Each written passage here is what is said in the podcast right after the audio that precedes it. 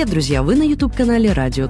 Наши подкасты» — это проект Латвийской Кресполи школы. У микрофона Анастасия Федорова, ну а со мной на связи депутат Рики Гогу, Мария Юферева-Скуратовски. Сегодня у нас несколько интересных тем для разговора, но центральная — это политика Эстонии в отношении русскоязычного населения. Здравствуйте, Мария. Здравствуйте. Мария, вы несколько лет были старейшиной Ласномаи, крупнейшего по численности населения из самого русского района Таллина. Как этот опыт вообще влияет на вашу политическую карьеру сейчас? Мне кажется, что на мою политическую карьеру влияет э, весь тот э, предыдущий опыт, э, который я, скажем так, испытала. И, разумеется, то, что я была старейшиной Ластомяя в самом крупнейшем районе, это 120 тысяч было народонаселения на тот момент, когда я была старейшиной. Я думаю, мне это дало такой, знаете, смелость и понимание, что я могла руководить ну, практически целым городом, потому что если в Таллине э, свыше 400 э, тысяч человек, то вот властными, да, самый крупный, самый, наверное, проблемный, и, в общем-то, роль такого кризис-менеджера, потому что э, работа старейшины Луснамя это было беспрерывное тушение каких-то больших и маленьких э, пожаров условных. Э, когда не было возможности, скажем так, э, спокойно сесть, сосредоточиться на чем-то, потому что каждую минуту распахивалась дверь, туда кто-то входил или вбегал э, с какой-то проблемой, которую нужно было решать э, здесь и сейчас. И это на самом деле Э, меня научила работать в таком режиме 24 на 7, в состоянии постоянного э, стресса, но одновременно понимании того, что если не я, то кто-то, кто, кто же будет решать эти вопросы и проблемы. Э, то есть, наверное, после этой работы но не страшна, наверное, уже никакая другая работа. Наверное, вот это в основном мне дало. Вы активно поддерживаете преподавание эстонского языка для русскоязычного населения? Разумеется, потому что без знания эстонского языка невозможно построить э, карьеру достойную в Эстонии невозможно устроиться на какое-то хорошее место. Э, и, в общем-то, без эстонского языка на самом деле очень сложно, и можно чувствовать себя элементарно неуверенным. Но, опять же, нужно разделять как бы уровни знания эстонского языка, потому что э, можно знать эстонский на бытовом уровне, ну, уметь общаться там, допустим, э, в магазинах, какие-то решать вопросы. И э, совершенно другой момент, когда эстонский для работы, скажем так, э, в государственных учреждениях, необходимость работать с документами, самому составлять эти документы, то есть в любом случае хорошо, когда эстонский знают хоть на каком-то уровне, но в идеале, конечно, было бы замечательно, если бы молодые люди знали его на таком уровне, который позволял бы им э, и писать самим какие-то документы, составлять, э, и смотреть, смотреть, слушать читать средства массовой информации на эстонском языке и не чувствовать себя, что где-то что-то вот не понимаешь, не дотягиваешь. Без эстонского сложно. Тут как бы никакого секрета нету ни для кого. Если вы живешь в каком-то государстве, то, конечно, официальный язык этого государства нужно знать. Какие меры э, вы считаете наиболее эффективными для улучшения этого процесса, да, изучения языка? Для каждого, скажем так, э, человека разные меры должны быть. Я, например, считаю, что, конечно, э, государство Эстонии не доглядело этот вопрос еще когда вот в 91 году мы обрели независимость, то с моей точки зрения э, нужно было направить э, огромные деньги в русскоязычные школы для того, чтобы там преподавался эстонский язык на достойном уровне, чтобы по окончанию этой школы выпускник мог перфектно владеть эстонским языком, поступать в университеты. Но, к сожалению, почему-то так произошло, ну, почему-то мне, я знаю почему, Э, так произошло, что за 30 лет э, этот прорыв э, так и не был достигнут. И к настоящему моменту очень большой процент девятиклассников, он не может сдать экзамен эстонского на категорию B2, которая бы поступ... позволяла поступать в университет эстонский. И я считаю, что все эти 30 лет просто это было как-то так по течению все плыло, не было должного анализа, мониторинга, то есть э, не в департаменте образования Таллина, не в Министерстве образования. В общем-то, никто не интересовался, как преподается эстонский э, в русских э, школах э, Таллина.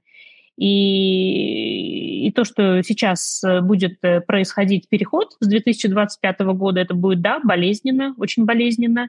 Э, думаю, в первую очередь будет болезненно четвероклашкам, ну, я думаю, что это просто необходимый шаг, потому что можно еще, конечно, 30 лет э, было тянуть в надежде, что как-то там оно все само утрясется, образуется, и люди, ученики школьники выучат этот язык, но не, не выучивают они сами по себе этот язык, получается. То есть без таких вот усилий конкретных, э, направленных Э, это, к сожалению, само по себе не происходит. Э, и действительно может так оказаться, что по окончанию школы будет э, уровень языка на бытовом уровне, но а дальше уже как-то сам. Поэтому то, что переход, он необходим, это однозначно.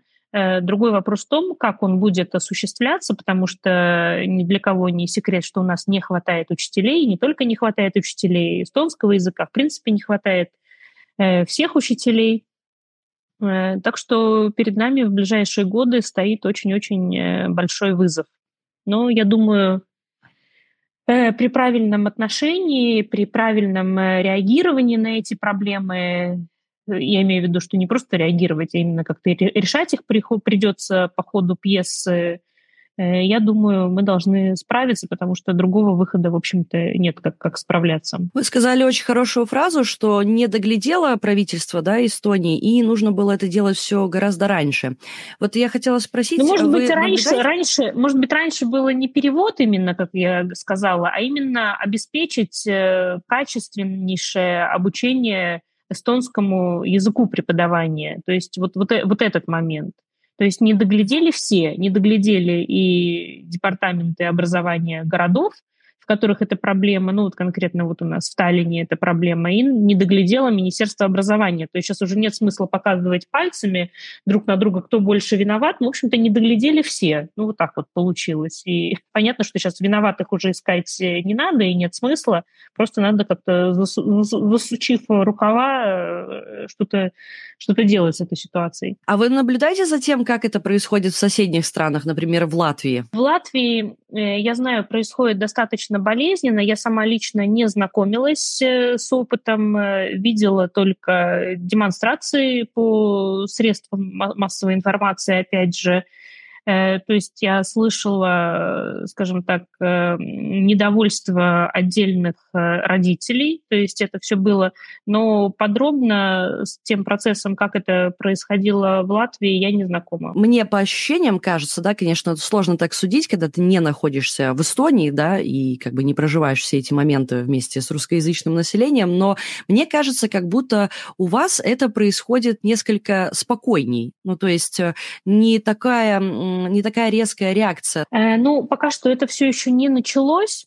Э, и, скажем, если говорить э, про реакцию, вот у нас недавно закончился, закончилась запастовка педагогов которые бастовали практически неделю, и они были недовольны заработными платами, они были недовольны нагрузкой.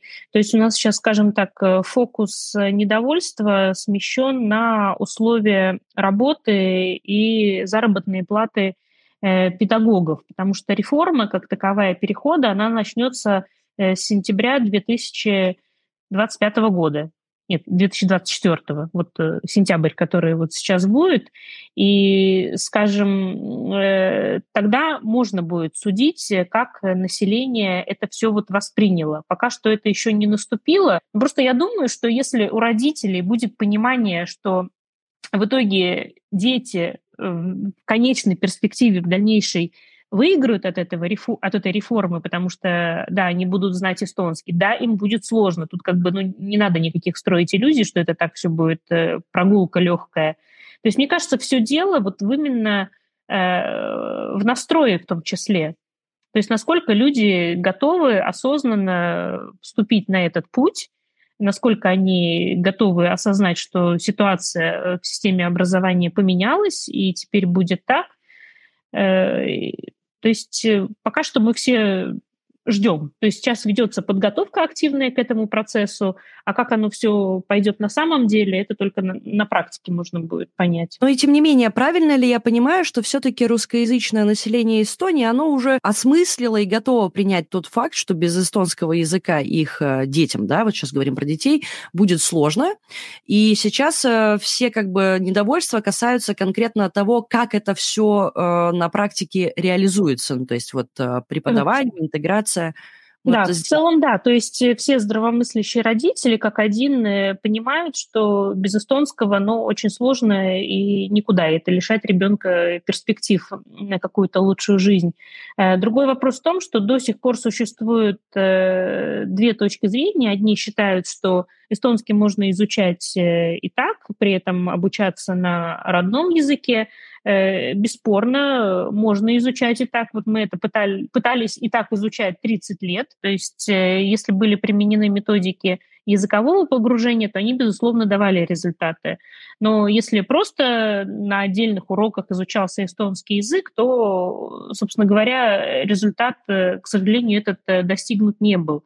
И нужно абсолютно как бы быть самим собой Э, искренним для того, чтобы таким образом э, действительно выучить язык. Этих уроков эстонского должно быть в разы больше, должны быть более эффективные методики, должно быть желание самого ребенка реально вот, ну, изучать этот язык так, чтобы вот его выучить на э, хорошем уровне. Э, 30-летний наш опыт, к сожалению, показал, что это такая вот э, система, что вот э, учимся на родном языке и параллельно изучаем эстонский, она, к сожалению, не э, дала тех ожидаемых результатов, э, которые бы, которых бы мы хотели видеть. И поэтому стало понятно, что этот э, переход э, неизбежен. Э, в связи с переходом действительно есть много страхов о том, что дети не будут усваивать э, предмет, э, что они будут отставать. Но я думаю, действительно, мы должны настроиться, что вначале будет сложно. И нужно понять, что, допустим, первые три года ребенок действительно в основном может просто изучать эстонский язык. То есть я не знаю, как эти будут методики выглядеть. Меня это только чудесный процесс ждет, потому что у меня ребенку 4 годика только будет, то есть два года Э, еще много зависит э, от меня, что я буду вкладывать в него. И страхов много, что люди говорят, ну как же так, вот выучит ребенок эстонский, а по другим предметам у него будут, э, там, скажем так, полный провал. Но я думаю, что во многом эти страхи несколько преувеличены, потому что же учатся дети на иностранном языке, учатся же в школе, усваивают же они предметы. Понятно, что никто не ждет они, что они в первые 2-3 года э, язык выучат, и по математике будут блестящие результаты показывать. То есть все-таки, когда мы говорим о школьном процессе, это путь длиной в 12 лет. И я думаю, да, если первые годы пойдут на изучение языка, то потом, если все будет хорошо, то уже потом к, этим, к этому знанию языка можно подключить непосредственно э, изучение предмета. То есть, э, я думаю, не нужно делать э, вот из этого процесса Э, какого-то вот такое вот, э, не, нечто такое страшное и неподъемное. Это все очень трудно, но не невозможно. И мне очень нравится, что все-таки русскоязычные эстонцы, они э, хотя бы уже на стадии принятия, что это неизбежно, Я думаю, да, реформа да. грядет. И так будет. А у нас здесь, в Латвии, я имею в виду, что до сих пор идет очень, ну, большая часть русскоязычного населения вообще отрицает, не хочет, русский язык становится неким камнем преткновения, знаете, между э, населением русскоязычным, да, и властью. И в связи с этим вот я хотела вас спросить, а как вы вообще видите на сегодняшний день взаимоотношения э, русскоязычного населения и правительства? Вот как вообще у вас это происходит? У нас как-то получается, что э, все латышские партии, просто потому что они латышские, э, уже как бы не в фаворе, да, у русскоязычного населения. Но я замечала, если латыш-политик, да, латышская партия, говорит э, с народом на русском языке, вот, да, есть у нас такие билингва, а, уже есть какое-то принятие. И вообще э, последнее голосование а, было чисто по языковому принципу. Вот у вас это как происходит в Эстонии? Я думаю, какой-то вот такой вот именно особой политики по отношению к национальным меньшинствам нету, потому что Эстония это многонациональное государство, и, в принципе, Э, у правительства у всех партий, те, которые сейчас находятся в правительстве, действительно э, желание того, чтобы дети выучили язык, э, чувствовали себя хорошо, могли поступать в университеты, ну, кто, кто захочет туда поступать. У нас, в принципе, симпатии избирателей, если так можно сказать, мне кажется, они не продиктованы какими-то националь... вопросами национальности того или иного политика. То есть вот какого-то такого водораздела, вот такого явного я не вижу, потому что я знаю, что многие русскоязычные, они, э, кто-то голосует э, за реформистов, кто-то голосует за ИСТ-200, социал-демократов. Есть те, которые голосуют э, даже за ЭКРИ, это консервативная народная партия. Я думаю, в меньшей степени, наверное, за ИСАМа, ну и, безусловно, явный фаворит среди русскоязычного населения – это центристская партия, из которой я вышла как раз 15 ноября э, по определенным причинам. А по э, каким? Ой, ну я много про эти причины писала. Там была и внутрипартийная борьба, и непонимание для меня целей. И после того, как из центристской партии э, вышли все именитые эстонцы, которые приносили голоса, ну, если у них что-то не удастся сделать, то я думаю, эта партия будет в ближайшем действительно привлекать только русскоязычное население, что, да, имеет э, место быть. Я думаю, эта ниша свободна и востребована. Но я не знаю, на самом деле, потому что руководство центристской партии пытается убедить, что они все-таки хотят э, со всем обществом взаимодействовать. Ну, посмотрим, это как бы э, вопрос открытый будущего, насколько это у них получится. Э, так что я думаю, что избиратели голосуют э, по каким-то другим причинам, чем та, вот какой национальности той или иной политик. То есть я вот у нас такого явного водораздела не вижу, э, потому что опыт нашей страны, да я думаю, в общем-то, опыт Латвии показал, что, допустим, чисто русские партии, они не, не, не были никогда популярными и долгоиграющими потому что у нас э, были примеры русских партий, там даже проводили в парламент каких-то отдельных членов, но это как-то ни, ни, никакой они роли, скажем так, э, значительной не играли никогда э, в эстонской политике, поэтому для, в том числе и русскоязычных политиков, нет смысла большого там стремиться было куда-то в мононациональную партию, так скажем. Поэтому у нас, в принципе, ну, как перемешаны люди в партиях. Э, процессы, происходящие сейчас э, в центристской партии, они очень сильно напоминают э, то, что происходило в партии Согласия. И те тренды, которые сейчас у нас происходят, они как бы сильно напоминают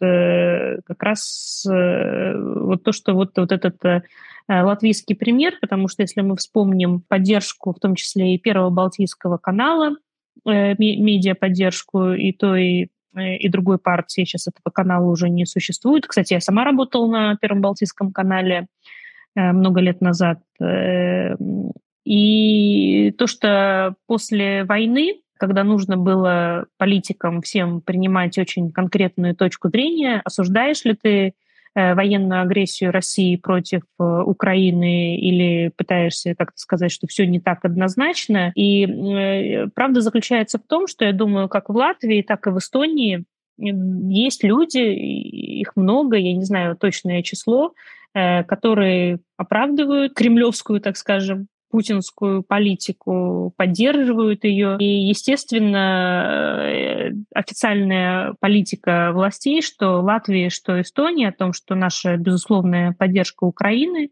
и мы желаем и делаем все, чтобы Украина победила – Э, эту часть населения не устраивает. Э, но просто тут как бы, ну и центристская партия, опять же, она осудила российскую агрессию в Украине, и она тоже потеряла часть своих избирателей, потому что часть э, избирателей на прошлых выборах в Риге Когу, они голосовали за партию КОС вместе, По-моему, в Латвии тоже что-то такое подобное было. У нас действительно произошла идентичная ситуация, потому что во время войны нельзя пытаться усидеть на двух стульях. Ты ну, это невозможно. Один да. стул. И партия Согласия очень э, долгое время отмалчивалась, пыталась э, усидеть на двух стульях, пыталась не потерять своего избирателя.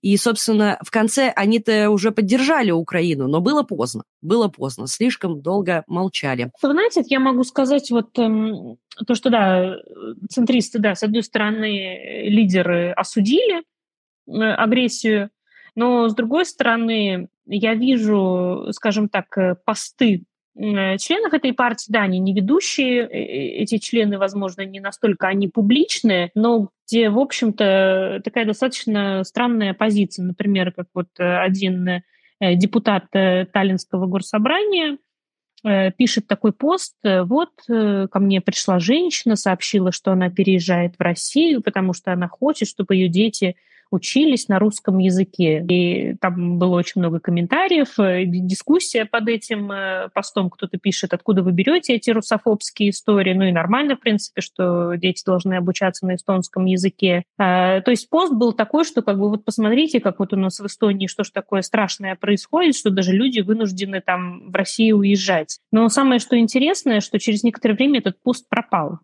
То есть автор его удалил.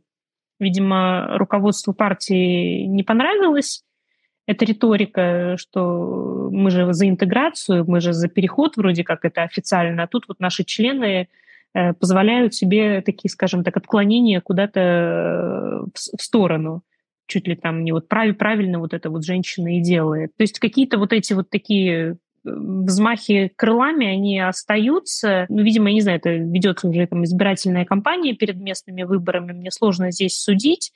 Но э, то, что я вижу, как и медиа-эксперт, э, и политик, и журналист бывший, то есть, видимо, в головах все-таки э, членов центристов не все так однозначно, раз такие акценты, такие интонации все-таки публикуются, публикуются и тиражируются, поддерживающие вот этот нарратив о том, что вот э, как тут русских у нас э, ущемляют. Но это работает на определенную часть аудитории, ее, я надеюсь, все-таки меньшее число, то есть э, но такие люди есть, и они вот ждут вот именно таких вот э, посылов. А как вы считаете, какова вообще судьба э, центристской партии с учетом вот таких вот неоднозначных выпадов? Точнее, для меня неоднозначно, но...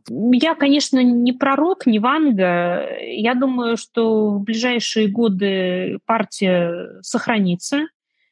Э, то есть, э, потому что есть ниша, есть э, ее, скажем так, ядерный электорат этой партии. Но ведь эм, главный вопрос не в формальном сохранении партии и ее функционировании, а вопрос в том, насколько она будет влиять на события в Эстонии, именно вот на э, события государственного масштаба, на повестку государственного масштаба. И здесь у меня существуют очень большие сомнения. То есть э, я думаю, до тех пор, пока партия сохраняет власть в городе Таллине, пока э, в ее, скажем так, руках сосредоточен э, ресурс и административный, и медиаресурс, то она будет сохранять достаточно сильные позиции и может их э, сохранить вплоть до следующих выборов муниципальные органы власти.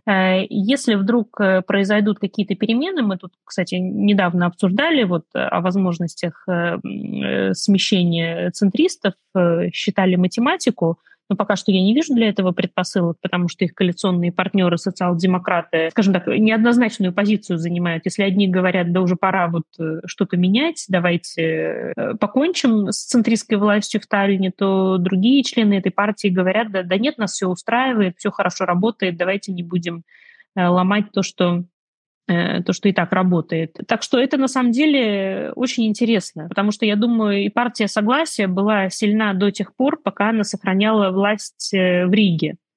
А потом все как-то вот э, стало, стало ломаться. Так что у нас очень интересные процессы будут происходить, я думаю, в ближайшие годы. И да, мне интересно, что будет происходить с партией. То есть я думаю, что на муниципальном уровне у нее есть прекрасные шансы э, сохранить какие-то позиции, тем более, что мэр так сказал и председатель центристской партии, что муниципальная партия это вовсе неплохо, это хорошо, мы тут каждый день делаем конкретные дела, но если есть э, желание именно на государственном уровне э, продвигать свою какую-то повестку и влиять на процессы и события, то здесь, конечно, у меня э, есть определенные, очень, большие сомнения, что это удастся, пока вот э, нету четкой, скажем так, идеологии. Вот мы за кого, мы вот что хотим. Потому что вот то, что э, мы хотим, чтобы повысить экономический уровень э, людей малообеспеченных, там определенные налоговые позиции отстоять. Ну, в принципе, это не идеология же, это просто вот э, важные очень темы, э, которые не являются уникальными для какой-то вот, ну, одной партии, потому что, я думаю, все, в партии, все партии, которые представлены в парламенте, естественно, они хотят, чтобы предприниматели э, хотели здесь делать свой бизнес, зарабатывать деньги, а люди жили бы достойно на достойном и получали бы достойные зарплаты, потому что от самого малообеспеченного члена зависит ну, общая картина, как у нас здесь в государстве.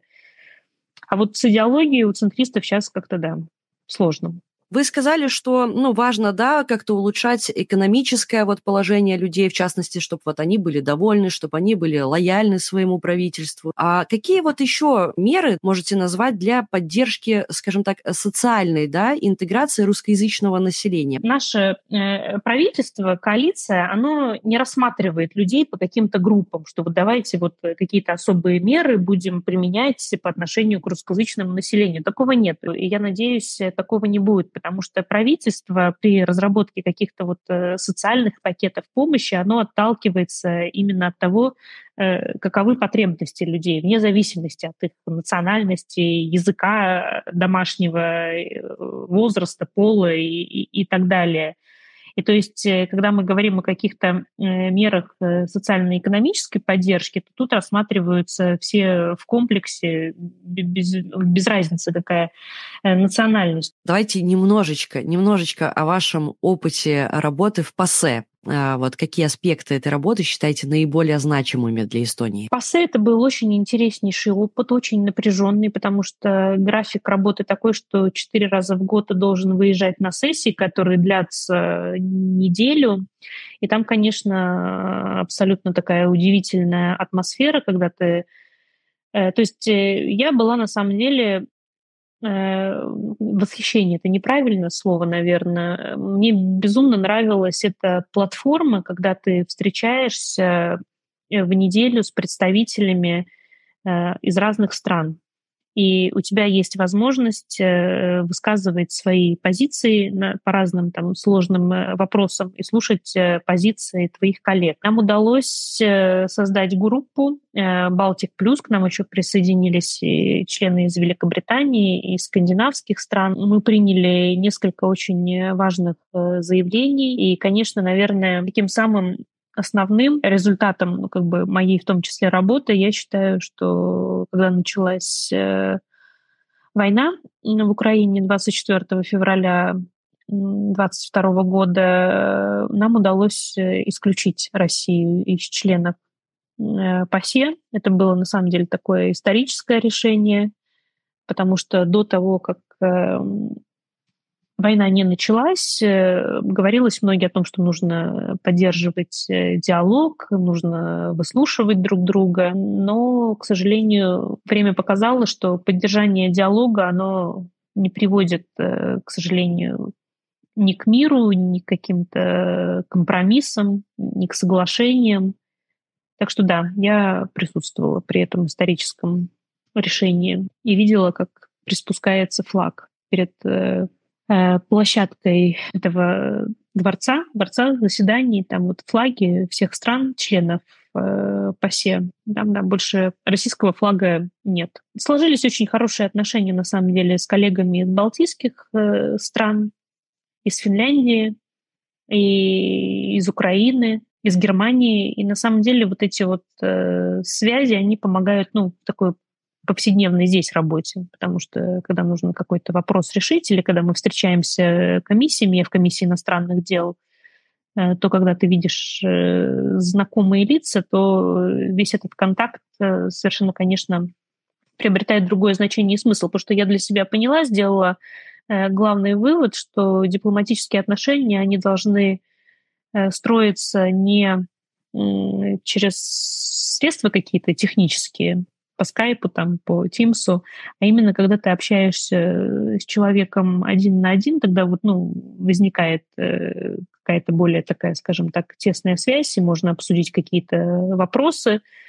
Э, то есть это очень важно именно для поддержания дипломатических отношений.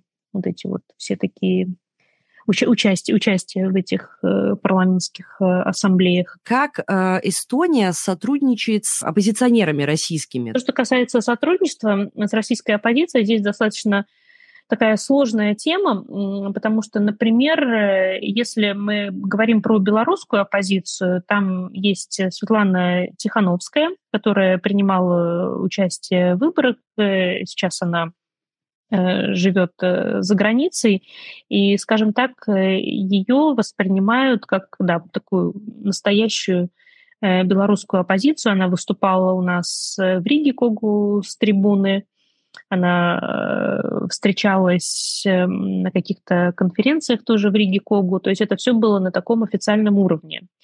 С российской оппозицией такая история, что она очень разрозненная. Я думаю, это ни для кого не секрет, что очень много различных э, оппозиционных э, групп, э, движений, и для Эстонии конкретно не вполне понятно, кто из них вот та самая такая настоящая оппозиция, с кем можно было бы поддерживать какие-то вот такие ну, не то что продолжительные отношения, но именно офици... Офици... отношения на официальном уровне. Э, таких отношений на официальном уровне нету ни с одной группы из оппозиции. Происходят какие-то встречи э, с различными оппозиционными э, движениями. То есть, да, встречались мы несколько раз, общались, но чтобы это получило какое-то дальнейшее развитие, нет, такого нет. То есть, я думаю, пока вот э, российская оппозиция между собой не объединится, так скажем, потому что и не определиться, скажем так, э, со своими взглядами, со своими взглядами по поводу дальнейшего развития России, как они это видят, потому что у них тоже вот э, разные точки зрения. То есть вот оно пока что как-то так, в таком вот режиме, несколько хаотичным и не сказать, чтобы активным каких-то таких вот ну, постоянных отношений нет ни с кем.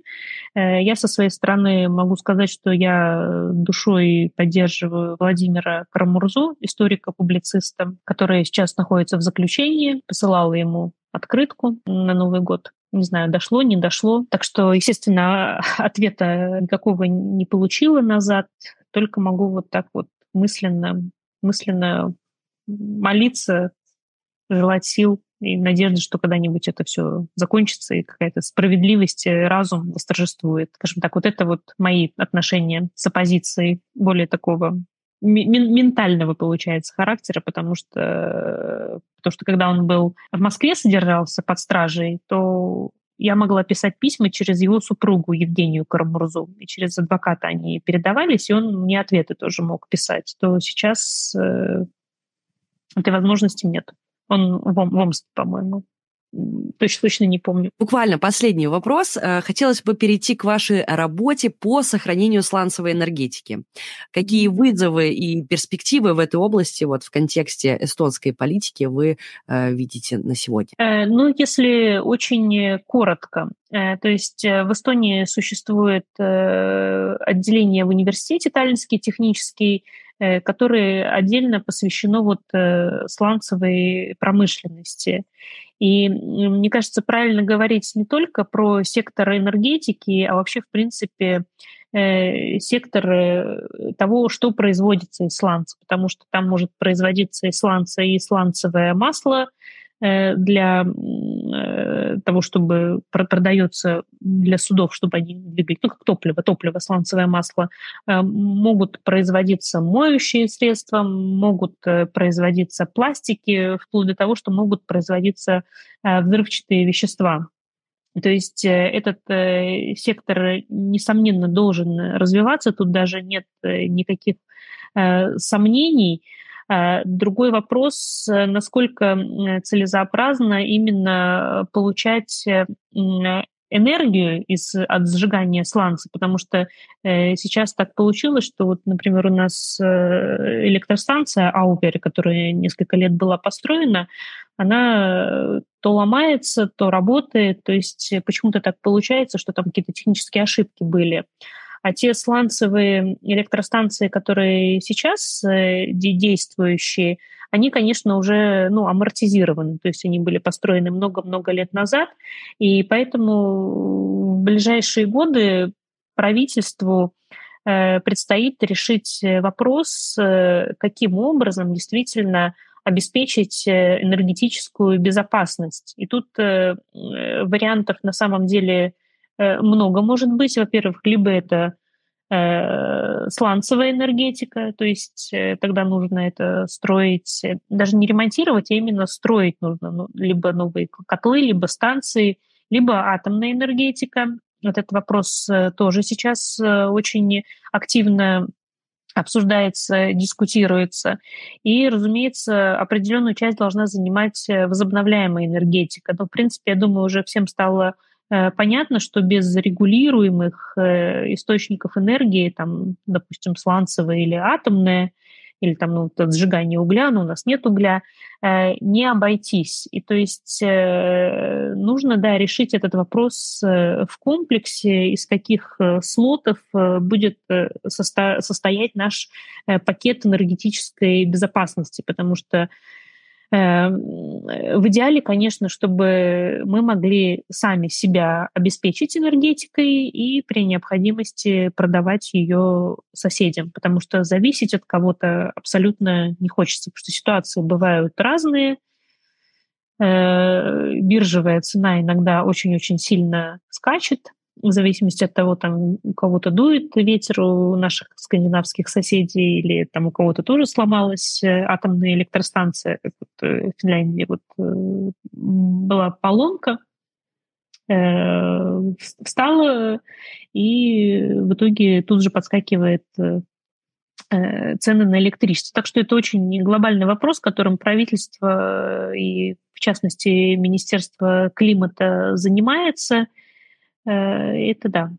Я думаю, в ближайшие годы мы узнаем тот сценарий, по которому мы пойдем после того, как будет взвешены все за и против. Но мое личное мнение, что обязательно должны управляемые источники энергии быть э, в сотрудничестве с какими-то вот э, возобновляемыми, потому что делать ставку только на возобновляемые, но я вот не считаю это правильным. Хотя я не энергетик, но мне вот просто как э, потребителю кажется. Мария, огромное вам спасибо за то, что уделили время. Я желаю искренне вам удачи во всем, что вы делаете для Эстонии. Правда, еще раз вам большое спасибо и хорошего дня.